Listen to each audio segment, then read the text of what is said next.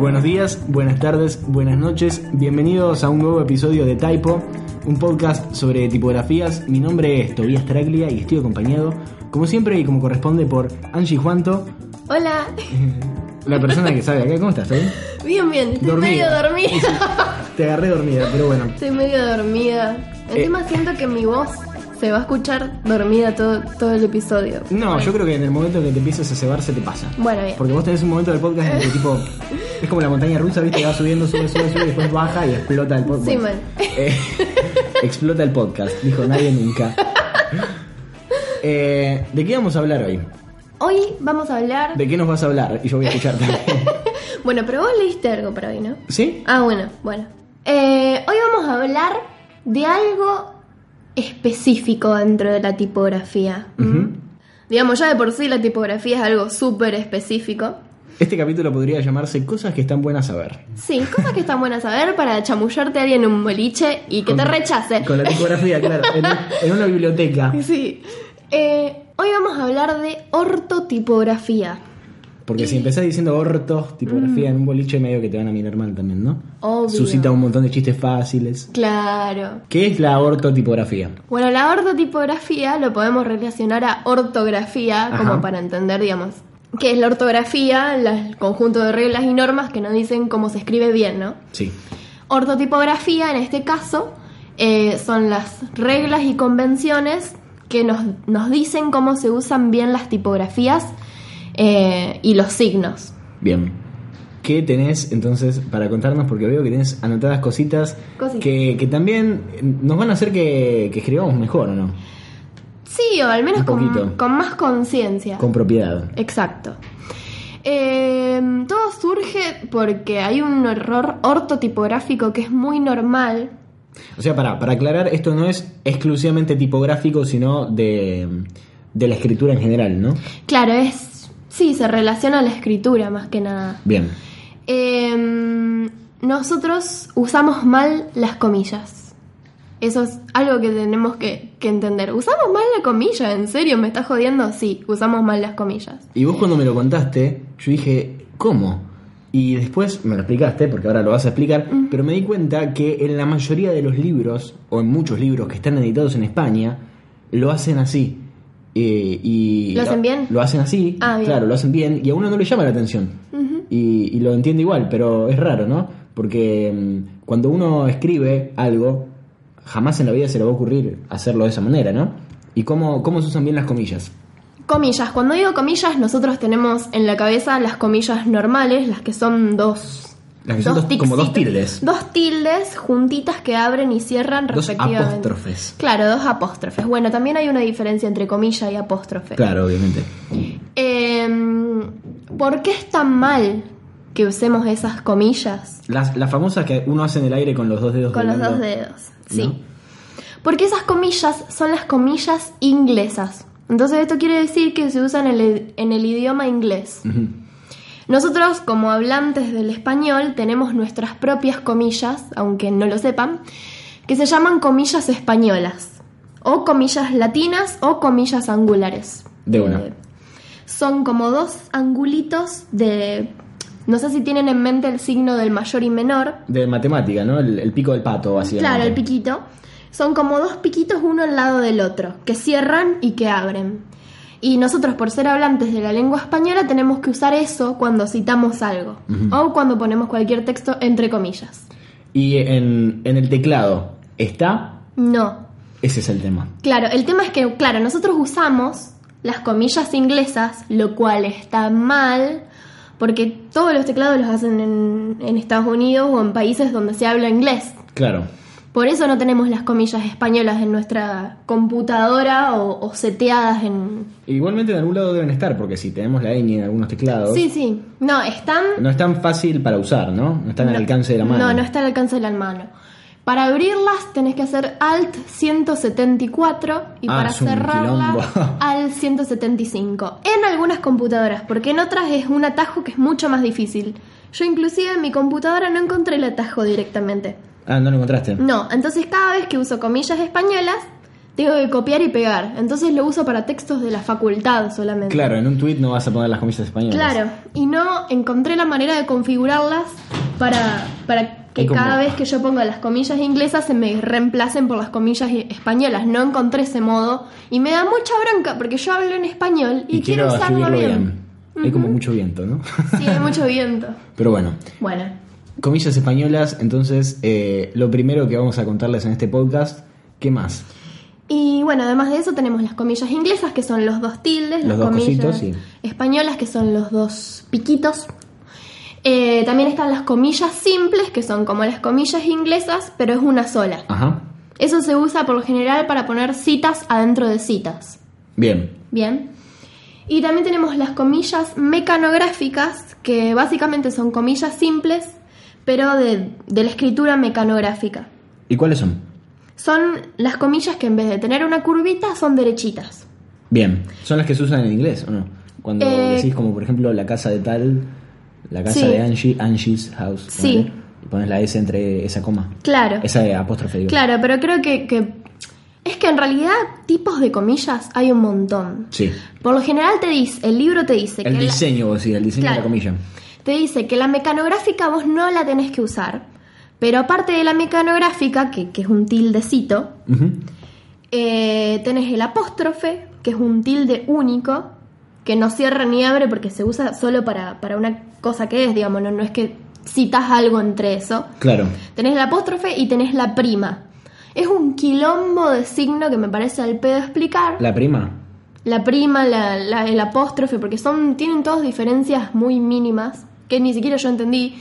Y algunas se usan para, para contar los segundos y los minutos. Es un quilombo Ah, claro. Sí, sí, sí. O sea, Y hay muchos errores. sí, en- porque viste que cuando usás ponerle coordenadas que se ponen también así, Sí. es eh, los minutos son las comillas, creo. Sí. No, son el, lo- Las- los, no las primas, los, sí. los segundos las comillas, una cosa Sí, así. sí, sí, pero bueno, si ustedes buscan reglas ortotipográficas, eh, van a encontrar toda esta información más detallada.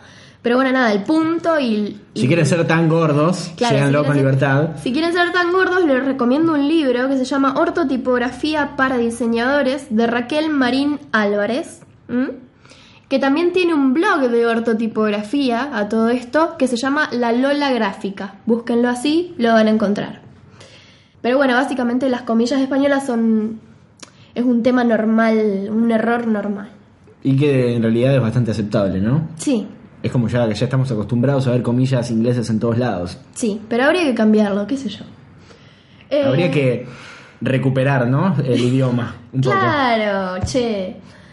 Bueno, a todo esto, también dentro de los signos, porque la ortotipografía por lo general ha- habla de, de muchas reglas de utilización de signos. Es increíble la cantidad de signos que hay. Increíble. Y cuando uno diseña una tipografía tiene que tener en cuenta todos estos signos. Depende para qué la vas a usar. Si la vas a usar para texto Y sí, y tenés que hacer cada uno de estos signos. sí. ¿Qué otros signos, además de por supuesto las comillas, tenemos? Así como para hablar hoy. Tenemos los, todos los que son guiones, Ajá. que no es guion corto y guion bajo, hay más de un guion. Tenemos los puntos, eh, tenemos los signos de exclamación, hay un signo del que vamos a hablar que se llama interrobang. A la mierda.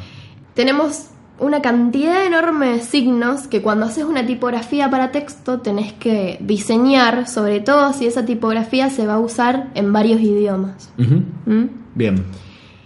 Eh, sí, es un quilombo. Creo que a veces tenés que diseñar más signos que letras. Imagínate. Mierda. Imagínate. Pasamos al próximo. Bien.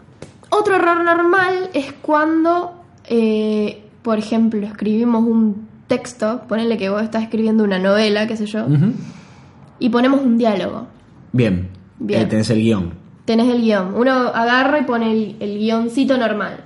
Para los diálogos tenemos que usar el guion largo, porque el, el uso del, del guion cortito está mal. ¿Y para qué se usa el guion corto? Y el guion corto Para como separar. Sí, el guion corto se usa como separación de palabras. Por ejemplo, vos tenés un título que dice agua, perros y patos, ponele, que no tiene nada que ver, pero vos querés enumerar, no lo querés enumerar con comas, sino que querés usarlo como, con palabras. como lo usamos nosotros en los podcasts. Claro. Que ponemos episodio 38, Ujú, barrita, tata. Claro. El guion corto se usa para eso, muchas veces Guión. para hacer listas, Claro. pero también hay otra forma de, de, de hacer listas que, bueno, más adelante voy a decir. Eh, pero básicamente es para eso, para hacer, para hacer listas y separar palabras entre sí, no, no mucho más que eso. Bien. Ahora, para los diálogos se tiene que usar el guion largo. De una. Que- Tomen nota futuros eh, Escritores. escritores y hacedores de fanfictions. Yes. Pero bueno, como saben, ya deben saber, pero por los dos los digo, cuando estamos en Word, si vamos a, a la barra de herramientas y ponemos, buscamos insertar, vamos a encontrar que dice símbolos. Sí. Entonces vamos a tocar símbolo, más símbolos, caracteres especiales, y ahí aparece guion largo, guion corto, guion de no separación, guion opcional, etcétera, etcétera. Bien. ¿Qué más? Algo que me llamó la atención es que el guion bajo, como que me pareció que estaba al pedo, no sé por qué. No tiene- Pero mm, lo usan para direcciones de página web y programación. Bien. Sinceramente no sé para qué lo hicieron. Mm, porque está. Porque está. Bien. Bueno, y después tenés los signos contenedor- contenedores, los paréntesis, corchetes, llaves. Y Que eso, de esos no hay nada raro, ¿no? no hay nada raro. Por lo general la llave se usa para pro- problemas matemáticos. Yo me acuerdo de haber usado. Sí, esa las paréntesis, los paréntesis también. Sí, y para los cuadros sinápticos. Y los corchetes también, porque dentro de una paréntesis, de- dentro de algo que está entre corchetes, entre paréntesis, etcétera, cuando le vas a algo, bueno, no me voy a poder hablar de matemática específicamente yo, ¿no? Pero bueno, Claro, pero bueno, dice que los paréntesis se usan como para agregar algo fuera de contexto y los corchetes para agregar algo que está mucho más fuera de contexto. Mierda, de una. O sea, como que alguien que no tiene nada que ver. Claro. Puntos. Puntos. Después tenemos puntos. Que me llamó la atención que haya como un apartado de puntos, ¿no? Tenemos eh, ciertas tipografías que tienen diseñados unos puntos suspensivos. Sí, que son siempre tres, ¿o no? Son tres. Porque Em, viste que cuando hay veces que escribís un texto en Word y pones puntos suspensivos e inmediatamente es como que se te modifica y se te ponen tres puntitos. Sí. Lo que, lo que hace la computadora es juntar los tres puntitos, entonces quedan como, como unos Concentrados. puntos suspensivos diseñados de alguna forma. Claro. Después leí que el único caso en el que van cuatro puntos es cuando, por ejemplo, tenés una palabra abreviada con, que cierra con punto y tres puntos suspensivos. Bárbaro. Pero cuando pones puntos suspensivos, lógicamente no tenés que poner un punto además para cerrar la oración, ¿no? Eh, otra cosa que me llamó la atención, un tal punto volado, Nunca lo había escuchado. que es un punto que está en el medio En el medio de la oración. de la letra, como vos Ah. tenés la caja, la caja de X se llama a la altura de las letras minúsculas Sí. y el punto va en el medio de esa altura. Va en el medio de la letra. Van en- sí, Como, como, si fuese una C, suponete una C o tiene que ser una vocal. no, no, en realidad, o sea, no es que van va arriba de la letra. No, no, en el medio de la letra. O sea, Claro. vos escribís la C y en el medio de la C ponemos el puntito. Claro, pero no va pegado, digamos. No, no, no. Claro, es como, como hacer un punto, pero en vez de, de quedar abajo, queda en el medio. Y es un poco más gordito. Y yo pensé, ¿para qué mierda sirve esto, no? Y mm, decía que en el catalán lo usan para la geminación de palabras. ¿La qué? Geminación. yo también dije, ¿qué geminación? Por ejemplo, en, lo- en el diccionario catalán, Sí. por lo que entendí, Qué, qué lindo que es el catalán, me encanta. te dice que, mm, por ejemplo, hay una palabra y si entre paréntesis vos tenés una, una consonante con el punto medio, eso indica la geminación de la palabra, o digo, la geminación de la vocal. Claro. Eso quiere decir que, que, el- que la pronunciación o que el sonido de la vocal se dobla. Curioso. Mira, como sería como la R, como la como Sí. R y R. Sí, es como si hubiese una R, una R y ponen un punto medio y eso quiere decir que hay que o doblarlo. como cuando hay doble C en italiano. Claro. Una cosa así. Sí, no sé, curioso. También está el topo o bala. O sea, hay, un, hay un punto que se llama topo o bala, eh, que es más gordito que el punto volado y se usa para hacer listas. Ah, es como el, el que pones cuando haces una, una lista, el... No me sale el nombre cuando pones insertar. Eh, Sí. eh, Insertar... sin eh, insertar Me sale viñeta, pero no es viñeta. viñeta. Insertar viñeta. Cuando pones viñeta son... Eso, ese, ese es el punto. El punto de Claro, acuerdo. claro. De una. eh, que se llama topo o bala. Así que el punto más gordo que tenemos se llama topo o bala. Cuando pones insertar viñeta, básicamente para hacer un listadito, en vez de poner el guion, pones eh, el topo o bala. El topo. Me encanta el nombre. Me encanta bala o topo. bueno, Eh, ¿Quién diría que había tantos puntos que gana de romper los huevos que tiene?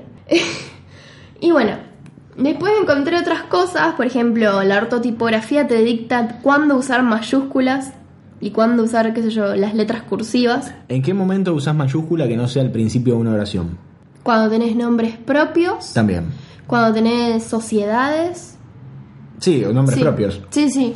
Creo que era básicamente para todos los nombres propios. Pero algo curioso era que decía que, por ejemplo, los días de la semana no había que ponerlos en, en mayúsculas. ¿Y los meses? Y los meses creo que tampoco. Porque siempre hay, eh, hay veces que ves a los meses escritos con, con mayúscula y decís, ¿esto iba así o no? Eh, y quiero hacer un apartado especial y quiero pedirles por favor que nunca en su vida, nunca escriban septiembre. Ay, los odio. Pongan la P, por favor. Por escriban favor. septiembre. Háganme un favor y háganle un favor a los oídos de la humanidad. Es muy triste escuchar la palabra septiembre. Estoy en el barrio gótico. Los nombres propios geográficos, no genéricos, nombres de edificios, nombres personificados, por ejemplo, la ley, deidades y libros sagrados. Zeus, la Biblia, el Corán, etcétera. Claro, sustantivos y adjetivos que componen el nombre de entidades. El Divino Maestro, Café Madrid, Banco Santander, etcétera, etcétera. Las obras de creación, El acueducto de Segovia, claro. claro. Títulos de publicaciones periódicas, por ejemplo, La Capital, va todo Sí. con mayúscula. Eh, épocas y periodos históricos, me llamó la atención. La Edad Media. Edad Media siempre va con mayúscula. Y las galaxias, constelaciones, estrellas, planetas y satélites también. Falta, que- mayúscula. falta la birra y es todo lo bueno. Bien, buenísimo. Eh, y así como hay palabras que se tienen que escribir en mayúsculas, la ortotipografía te dice que hay ciertas palabras que hay que ponerlas en cursiva. Bien. ¿Mm? Eh, por ejemplo, las, las En realidad, eh, más que ciertas palabras que hay que poner en cursivas, ciertos momentos de una oración en la cual una palabra va en cursiva. Sí, exacto. Porque es, qué sé yo, me imagino que es cuando está... ¿Qué ejemplos te da? Por ejemplo, ex- los extranjerismos. Cuando vos tenés una palabra en inglés, Claro. la tenés que, o en otro idioma, dentro de un texto en español, la tenés que poner. Y unas citas, ponele, cuando citas a alguien. No, no hace falta. Bien. ¿En qué otra, qué otra más? También tenés los nombres de obras de arte, eh, los seudónimos, pero los seudónimos, por ejemplo, si dice Tobías Traglia, coma, Toba, Sí. Toba tiene que ir en cursiva, pero, pero si, si dice Toba dijo, bueno, no tiene que estar en cursiva porque no está tu nombre. Claro, es como cuando hay una posición con algo más, ¿no? Claro. em, bueno, los- las películas, los las series y los ciclos de televisión también. Bien. Sí, eso, eso suele estar puesto así. Sí. Los nombres propios de animales o vehículos, objetos, por ejemplo, el satélite Apolo, no sé qué. El batimóvil. el batimóvil. El. No, por ejemplo, el. El avión invisible de la Mujer Maravilla. Claro. bueno, nombres en latín de animales, de plantas o de virus. Sí, y- todo lo que está en latín. Es como Sí. que de, de por sí de entrada ya está en, en cursiva. Sí. Y algo que yo no, no sé si debería ser tan así, pero lo tomo Claro. como sugerencia, las palabras destacadas. Si vos dentro de un texto querés destacar una palabra, porque te parece que es importante al texto, se destaca con cursiva. Bueno, a eso me, a eso me refería. Mm. Eh, no una cita, sino que cuando algo querés des- destacar algo en particular, Claro. le dijo que debía. Y al Claro. debía lo pones. En, en cursiva. Sí. También se puede hacer con la, la bold o la negrita. Obvio. Pero abusar de la negrita, que es muy... Una frase impacta- complicada en, en el siglo XVIII, abusar de la negrita. Abusar, abusar de- del uso de la negrita o de la bold. Ajá. ¿Qué hijo de puta que sos, Tobias? Em, Un abrazo a Gustavo Corderas. em, abusar de, de- de ese, de eso eh, no está bueno porque si no te queda un texto con, qué sé yo, con manchas en negro entre medio y queda raro y llaman mucho la atención esas palabras. Entonces lo que el texto sugiere y mucha gente que se dedica a la tipografía y todo eso es que cuando querés resaltar una palabra lo hagas con cursiva. ¿Mm? Bien. Porque llama la atención durante la lectura y, no rompe los huevos cuando vos ves el párrafo. Sí, no impacta, está bueno. ¿Querés hablar de la arroba? Eh, ¿qué- quiero que me expliques primero qué es eso que me da mucha curiosidad. Ah, bien. El interrobang. Eh, ya que estábamos hablando de signos, me fui del ortotipográfico, ya está. Pero ya que estamos hablando de signos, eh, encontré un signo muy curioso que ha muerto, que se llama interrobang. O sea que en la computadora no está. Leí que está en la tipografía Calibri, Sí. ¿m? pero no lo encontré. Lo, lo he buscado, no lo encontré porque hay tantos signos, hay como 200 signos y no lo pude encontrar. El interrobang es básicamente un signo que es un híbrido entre el signo de pregunta y el signo de exclamación. ¿O sea, es como, ¿viste el signo de exclamación? Sí. O sea, el signo de es como que vos agarras el signo de exclamación y el signo de interrogación. Sí. ¿Qué tienen en común? El punto de abajo. Sí.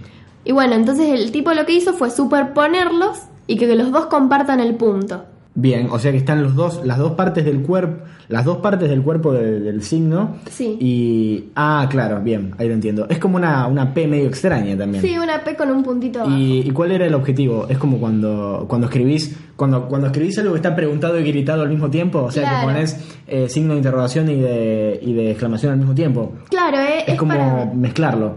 Supuestamente es para las preguntas de... ¿Qué hiciste? Claro.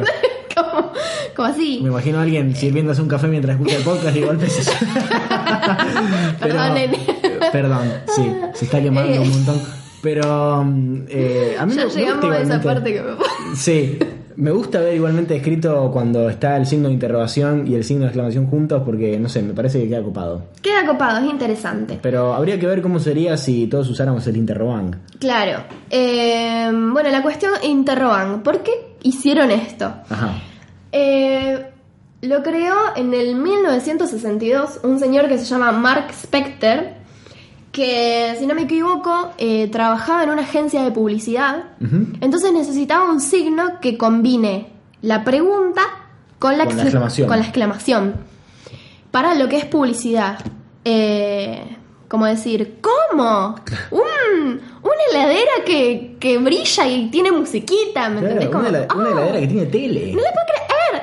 Así que creó este signo, que básicamente no es que creó un signo de cero, sino que unió el signo de exclamación y el signo de interrogación. Igual No es medio, es medio complicado porque Sí. no son cosas que impone uno.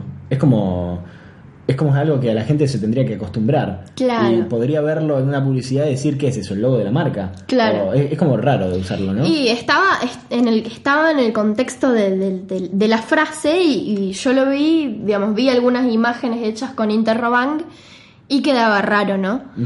Porque, mm, digamos, en realidad él lo hizo porque le molestaba poner signos de signos de exclamación y signos de pregunta. Un jodido. Claro, porque, porque él no tenía ganas de poner signos de exclamación y signos de pregunta y ponerle para ahorrar de espacio, Sí. qué sé yo, se inventó eso. Eh, bueno, nada, interrobang, interro por la, por la pregunta y bang, porque bang es como le dicen al signo de exclamación las personas que se dedican a la imprenta. Claro. ¿Mm? Eh, se usó mucho en los 80, llegó a estar a- hasta estar en máquinas de escribir, se usó en publicidad, tuvo su fama, pero lógicamente se murió. Y como es como todo en, el, en, una, en un idioma, en una lengua, ¿no? Claro. Cuando algo no queda, eh, cuando algo no se impone, no la- es como que si no evoluciona desaparece. Claro, porque es- todas estas cosas también tienen son, son parte de una convención social, ¿no? Obvio. Eh, pero bueno, nada, no tuvo éxito, inclusive la RAE dice que, que el Que no. sirve, que hay que usar un signo de exclamación y un signo de pregunta. No rompamos los huevos, No hagamos las cosas como corresponde. Ah, sí, a todo esto yo me preguntaba si qué es lo que se usa primero, si el signo de, de exclamación seguido del signo de pregunta o el signo de pregunta seguido del signo de exclamación. Bien. ¿Por qué me pregunto esta boludez? Porque no sé, porque soy muy muy gorda y, y- Estoy pensando muy fuerte a ver cómo lo hago yo. Yo creo que siempre pongo primero el de exclamación. sí, yo también. Y he, he visto en este libro de ortotipografía que tengo yo, no te aclara esa duda, pero los ejemplos los pone así. Bien. Pero la RAE dice que, que está bien de, de cualquiera de las dos formas. Ah, o sea que no, no, no tiene eh, importancia. No tiene importancia. Bueno, y nos queda el arroba nomás. La arroba. Que bueno, o sea, lo que podemos decir básicamente del arroba es que no nació en la era tecnológica como nosotros, como la mayoría de nosotros debíamos creer, ¿no? Es algo muchísimo más antiguo y sus primeros usos se remontan a el siglo XV, XIV, por ahí, que donde usaban el arroba como una especie de eh, símbolo para, eh, para el peso, ¿no? O para cierto tipo de medida. O sea, era. eh, lo usaban, o sea, según la cultura que lo usara, era lo que significaba. Pero yo leí también que podía ser un cuarto de ánfora, ponele, y Sí. se ponía el arroba, un cuarto de ánfora de vino, qué sé yo, un cuarto de ánfora de aceite, y se usaba el arroba. Y también se usó mucho en lo que es el campo, porque si no me equivoco, era un cuarto de un quintal. Porque viste que un quintal se usa mucho en, eh, en lo que es eh, el campo, un Sí. quintal de maíz, un quintal de... Y se ve que el arroba se usaba para, para describir que era un cuarto de un quintal. Bien. Y el señor que lo usó en las computadoras, si no me equivoco, en los 70, eh, lo usó porque necesitaba un símbolo que no estuviese usado ya, como los puntos o las comas, para los emails, eh, justamente, y era el único que quedaba libre en el teclado, ¿no? Ya estaba, estaba como un, un símbolo impuesto entre las cosas que iban a usar en las computadoras, entonces dijo, bueno, ya que tenemos ese, ese arroba ahí, ¿por qué no lo usamos? Eh, también me parece que en, en latín, eh, si no me equivoco, en latín o en griego, eh, me parece que latín, lo usaban como, como si fuese un, como una especie, ¿viste el símbolo et? El de Sí. Barley, Almirante and Scotch. Sí. Bueno, ese eh, se usaba como una cosa así, pero en el latín también, como si fuese una preposición, una cosa así. No, sí, bueno, el arroba lo usaban como una como un resumen entre la A y la D Eso. cuando escribían ad, que significaba Asia. Sí, era como una, una forma de abreviar. Pero bueno, nada, llama la atención que un signo que nosotros lo tenemos tan tan relacionado a la tecnología. Tuviera un pasado tan arcaico, ¿no? Porque Claro. de- del 1400 al 1300 son las primeras, eh, si no me equivoco, la primer, eh, el primer registro que se tiene del uso del arroba es como de una carta de un mercader italiano del, del 1300 o 1400, no sé. No, del, creo que era del 1400 o una cosa así, pero una fortuna y se usaba para otra cosa completamente distinta a la que se usa ahora. Increíble. Que es obviamente todo lo que tiene que ver con Internet, porque fíjate que no solamente son ahora los, eh, los emails, sino que también es Twitter, es Instagram. Es Twitter. Claro, cuando nosotros nos despedimos, decimos siempre arroba y nuestro user. Es Claro. increíble. Es increíble. Y vos antes mencionaste el signo et, que, que me estaba preguntando si, si ya habíamos hablado de, de esto en este podcast, pero se ve que lo soñé. El signo et, el símbolo et es el que está en Barley, Almirante and And Scotch. Ese and es et, en realidad, como se llama el dibujito, o también se llama ampersand. Y creo que también es una, abrevi- una abreviación, en, me parece que en latín, de, de et, la palabra et, que es i.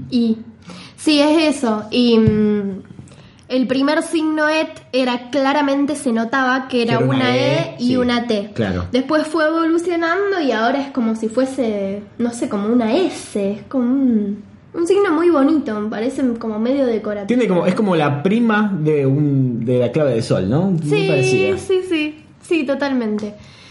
Creo que la primer fuente que tuvo un signo et fue la Garamond. O la, no, perdón, la Caslon. ¿Mm? Pero bueno, sí, si buscan et de, de Caslon van a, van a ver claramente que es una E y una T, porque es como, como sí, un sí. signo mucho más acostado que, que el que vemos ahora. Es diferente al que estamos acostumbrados a ver, pero medio que se entiende también. Sí, se entiende, se entiende. Pero Bárbaro. bueno, nada. El fabuloso mundo de los signos Y símbolos. y símbolos. Bueno, ¿algo más para agregar? Yo, nada. Bárbaro. Entonces, ¿cómo es tu cuenta de Twitter? Mi cuenta de Twitter me estoy riendo porque voy a decir arroba. Arroba. Mi cuenta de Twitter es arroba Juana Not Dead. La mía es arroba toda traglia. Eh, ahí nos encuentran hablando de cosas de gordos. Y, eh, por supuesto, en arroba es fandom guion bajo nos encuentran... Es que siempre que todavía hace guion que- bajo yo hago- es como que habla la, actúa la, la palabra, no sé. Pero bueno, en eh, arroba es fandom guion bajo nos encuentran, eh, es el Twitter oficial del podcast, ahí subimos todas las cosas. Ah, mira qué bueno que está, ahí, Sí, hermoso el interrobang. el interrobang. Arroba es fandom guion bajo es donde subimos todos nuestros episodios de todos nuestros podcasts y ahí por supuesto nos mandan por DM lo que quieran preguntarnos de lo que sea. Nosotros lo leemos y lo contestamos y si es algo de alguno de los podcasts, por supuesto, lo hablamos. Si nos quieren escuchar hablar en typo de algo en particular, lo mandan ahí o se lo mandan a Angie o me lo mandan a mí y eh, vemos qué onda. A ver Sí. qué- y lo hablamos. Eh, sin nada más para agregar, Nada más. Nos vemos entonces en el próximo episodio de Typo. Adiós. Chao.